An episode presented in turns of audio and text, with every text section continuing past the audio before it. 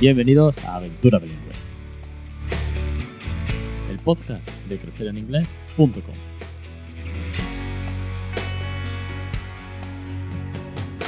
Capítulo 81 del 4 de enero del 2018. Feliz año a todos. Muy buenas, mi nombre es Alex Perder y esto es Aventura Bilingüe, el podcast sobre bilingüismo para aquellos que no somos precisamente bilingües. ¿Qué es este? ¿Qué es este? ¿Qué, qué? ¿Qué, qué? Es la pregunta que se nos repite una y un millón de veces en casa. Antes de hablar sobre qué es esto, os comento que ya sabéis que tenéis en crecereningles.com los cursos para criar bilingüe. Los cursos de la manera en la que podemos crear rutina, en la que tenéis listados de vocabulario, en la que veis al pequeño cómo va practicando, cómo juega en inglés, eh, las mejores canciones, los mejores cuentos, la forma de perder el miedo, la forma de resolver las dudas, de perder la vergüenza, de las mejores nanas cuando son muy pequeñitos. En fin, todo ese mundo de recursos y, de ayuda, que es la idea de los cursos, para que podamos entre todos seguir criando bilingües, ir emprendiendo esta aventura y disfrutar muchísimo de nuestros pequeños de una manera muy natural, muy divertida y muy cariñosa, que al fin y al cabo son los tres pilares básicos de, este, de esta filosofía. Así que ya sabéis que tenéis la suscripción, que es mensual, que cualquier dosa, cualquier, perdón, cualquier cosa, pues tenéis que ser en inglés.com barra FAQ, las preguntas frecuentes, eh, yo que sé, cualquier cosa me podéis escribir al formulario de contacto. La verdad que han llegado nuevos suscriptores, estoy muy agradecido y, ya sabéis que siempre voy a seguir innovando, voy a seguir inventando nuevas cosas. Al final del programa lanzaré una pregunta de, de una oyente y a ver, a ver qué os parece. Vamos al tema. Esta es la pregunta que el pequeño, ahora que va a cumplir 26 meses, no deja de hacer. Es decir, ha llegado el momento de preguntar ha llegado el momento de la curiosidad y no porque yo eh, le incite a aprender nuevas palabras o nuevas estructuras gramaticales, por así decirlo, jugando. No porque su mamá le cante canciones o porque le leamos cuentos, no. Ha llegado la, la hora de preguntar por sí mismo. Sí que es verdad que cuando cumplió el año aproximadamente, empezó a preguntar señalando con el dedo, porque no tenía otra forma de expresarse. De hecho, hice un post en relación a esto y bueno, es una manera en la que los bebés se comunican, ¿no? Señalando con el dedo, podemos aprovechar y ampliar el vocabulario, porque bueno, eh, cuando criamos bilingüe hay que buscar cualquier excusa para meter vocabulario nuevo. Y si señalaba con el dedo, pues ahí que estábamos nosotros pues diciendo lámpara, coche, mm, caballo, cualquier objeto que pasase por delante. Ahora la, su curiosidad se ha despertado y además es capaz de transmitirla.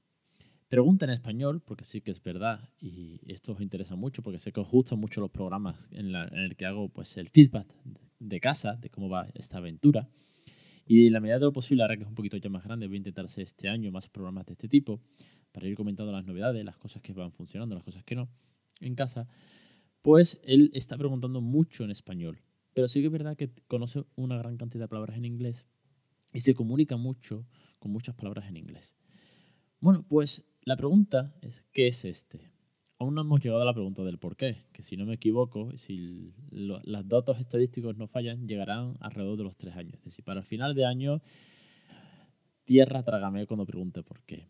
Porque si es con la pregunta de qué es esto, qué es este, como pregunta él, no paro de mirar el móvil.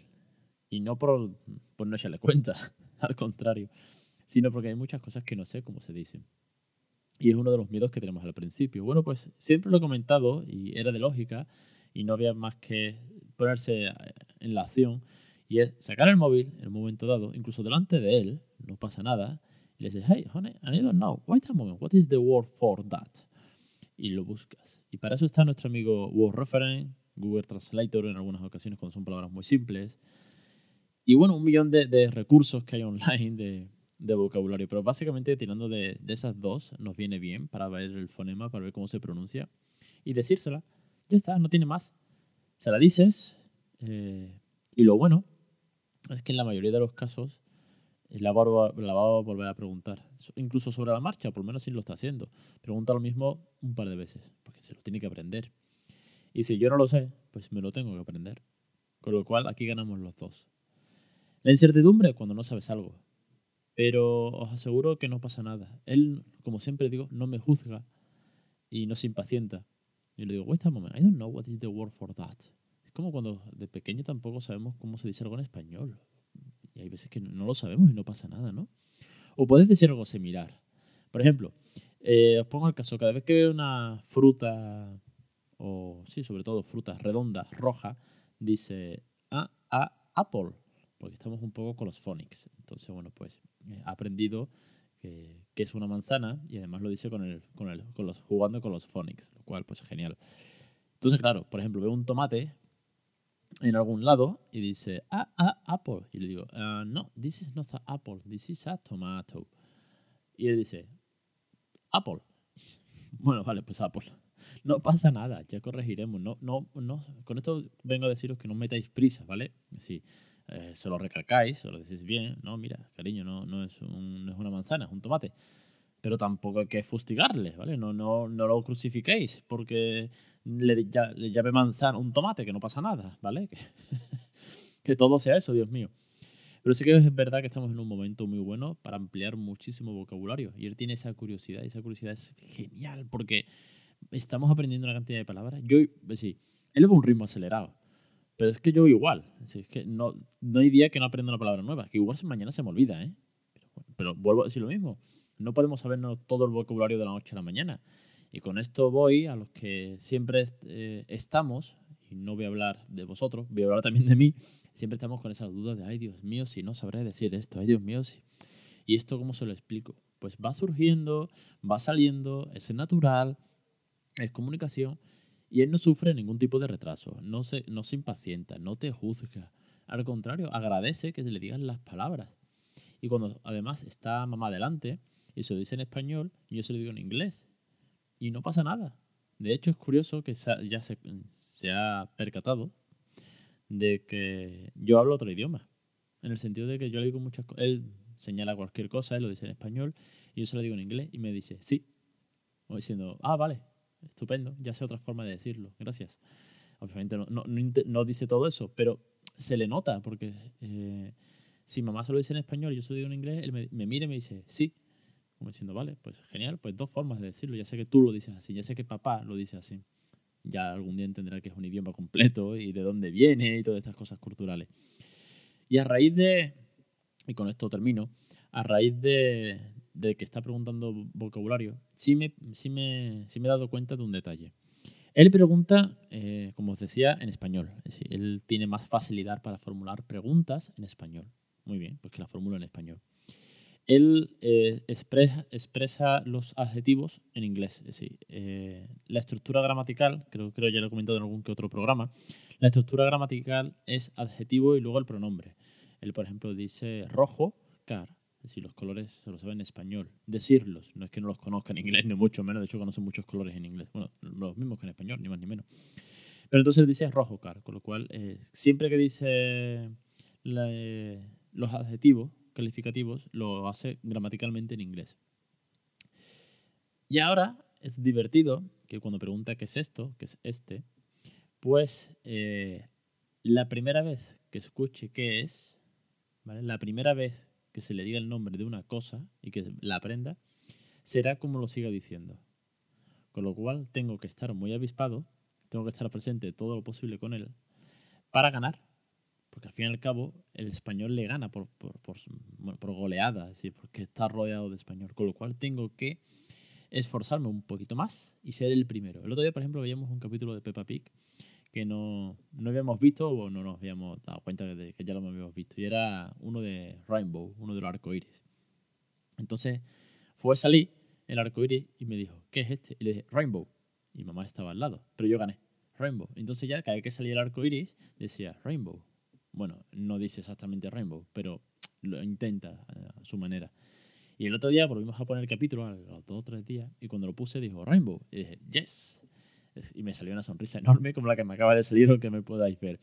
¿Por qué? Porque es una palabra que si yo no se la llevo a decir y le dicen arcoiris, que no está mal, pero bueno, al fin y al cabo, aquí la, la idea es ganar todas las palabras posibles y toda la exposición, pues se queda con la palabra con la primera vez que lo escucha.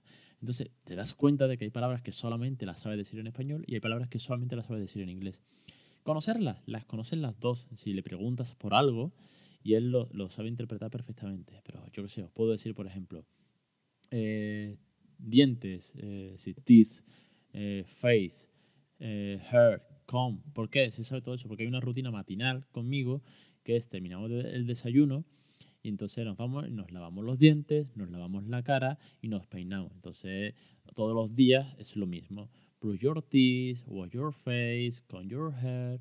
Entonces claro, al hacerlo repetitivo, al hacerlo diario y solamente haberlo hecho en inglés, pues lo sabe en inglés. Que luego su madre va y le dice, como le decía esta tarde, vamos a peinarnos. Y él dice, yes, yes, come, come, come. Pues sí, obviamente, sabe, sabe lo que tiene que hacer, pero se lo sabe decir en inglés. El día de mañana, pues eh, asimilará las dos formas, lo verá natural, eh, elegirá la, aquella que prefiera, conmigo o con cualquier otra persona, porque al final no son más que lengua y formas de comunicarse, pero de momento hay que seguir trabajando y hay que seguir ganando ese pulso al español para que de alguna manera no, no pierda nada de inglés y al contrario, ahora que tiene ese, hambre por preguntar, pues que aprenda todo lo posible. Así que ánimo a todos los que estáis en, antes de los dos años, antes de que llegue la, época de las preguntas, porque ya mismo viene esto y es sumamente divertido. Y los que ya lo habéis vivido, sabéis perfectamente de qué hablo. Y es más, eh, si alguno ya ha pasado por la época de por qué, ya sea en español o en inglés, que me mande un mail y me dé algún consejo a mí. Porque ya no solamente bastará con buscar la palabra en el diccionario, sino que además hay que buscarle el porqué y razonarlo y discutirlo. Y, bueno, madre mía, eso sí que va a ser una locura. Pero seguro que es muy divertido y haremos un programa sobre los por qué. y os pondré un poquito también de él, cómo lo pronuncia, cómo lo pregunte, cómo, cómo debatiremos. Estoy deseando, lo he dicho alguna que otra vez, tenerlo en el programa, es hacer una pequeña conversación con él, aún muy chico y bueno, ponerlo aquí me costaría la vida. Son los cursos y me cuesta la vida muchas veces grabarlo y que haga algo o que por lo menos medio interactúe. Más aún ponerlo delante del micro. Es que me, veo con el micro detrás de él. El micro, el portátil, los cables, todo. Así que bueno, hasta aquí el programa de hoy. Lo que os quería comentar es que eh, ha habido un oyente que me mandó un email y me decía que es que en su ciudad pues no, no hay grupos de padres criando bilingües ni nada que se les parezca. Y esto, bueno, es un caso que se da en muchas ciudades. No todo el mundo tiene muchas oportunidades. En Sevilla somos muy poquitos, por, lo menos poquitos los que quedamos, ¿no? Quedamos, hemos quedado dos veces hasta ahora. Entonces me decía, oye, ¿por qué eh, no montas algo o por qué no hay algún lugar donde podamos comunicarnos todos tus oyentes, todos tus lectores, todos tus suscriptores? Y claro, me dijo, ¿por qué no algo así como un grupo de Facebook? Entonces a mí, yo encantado de montar algo como esto. Entonces yo os pregunto a vosotros, porque monté el foro y el foro no funcionó, pero es verdad que los foros, bueno, pues tal vez son más trabajosos y en Facebook estamos todos, todos los días echamos algún rato mirando la paella del cuñado y fotos de gatitos, como suelo decir. Y, y tal vez es un lugar idóneo para estar, simplemente comentar, puedo colgar si hay alguna novedad del blog, también lo puedo comentar, o si vosotros tenéis cualquier recurso que encontréis, lo podéis colgar fácilmente y yo lo puedo compartir después en el podcast. Puede ser un, un sitio en el que, donde aprender todos de todos. Con lo cual, si os, apetece la idea de eh, que cree un grupo de amigos, por así decirlo, oyentes, lectores, suscriptores, de crecer en inglés en Facebook, no habría mucho problema. Lo que se aprovecho para deciros es que está este mes, seguramente, como muy tarde, primeros de febrero, vamos a hacer el primer hangout, es decir, la primera videoconferencia de suscriptores a los cursos. de manera que todos nos pongamos cara, que tal vez sea otra de las mejores maneras eh, otra, otra cosita más para ponernos en contacto, para hablar entre todos y, y tal vez os pueda interesar también. Y además, eh, aunque de momento solamente va a ser para los suscriptores a los cursos, vamos a sacar un tema aparte para aquellos que no son suscriptores, porque no tienes por qué estar apuntado a los cursos, y lo haremos eh, con otra suscripción, otra historia, pero que ya comentaré más adelante, ¿de acuerdo? Ya cuando esté todo bien montado, cuando hagamos la primera prueba, cuando veamos que funciona, que es divertido, que podemos debatir sobre un tema en concreto. Ya os comentaré. De momento la pregunta la dejo ahí. ¿Os gustaría que montase un grupo en Facebook? Un grupo en el que cualquiera pueda participar, en el que pueda plantear sus dudas, sus inquietudes, su, sabiduría en este tema, en el que todos podamos aprender. Pues no tenéis más que dejarme un comentario en el, post, no tenéis más que escribirme por Twitter, por Facebook, a crecereninglés.com barra contacto. Me da igual, donde, donde más os guste me pegáis el toque y si lo veis interesante, yo participo en dos o tres grupos en Facebook, en grupos de WhatsApp Y al final, hay veces que, que mm, estamos varios, los Sota Caballo Rey, que estamos aquí todo el día. Pero oye, que igual no es otro mal lugar para, para estar. Así que nada, me pegáis el toque que si os gusta, lo monto en 5 minutos. Y hasta aquí el programa de hoy. De nuevo, un millón de gracias a los suscriptores, sobre todo a los últimos que han llegado. Feliz año a todos, espero que os portéis muy bien. Que los Reyes Magos están al caer, que sed buenos y aprovechar para, si no habéis visto todavía la carta, escribirla en español o en inglés. Y os espero la próxima semana, como siempre, en Aventura Blink.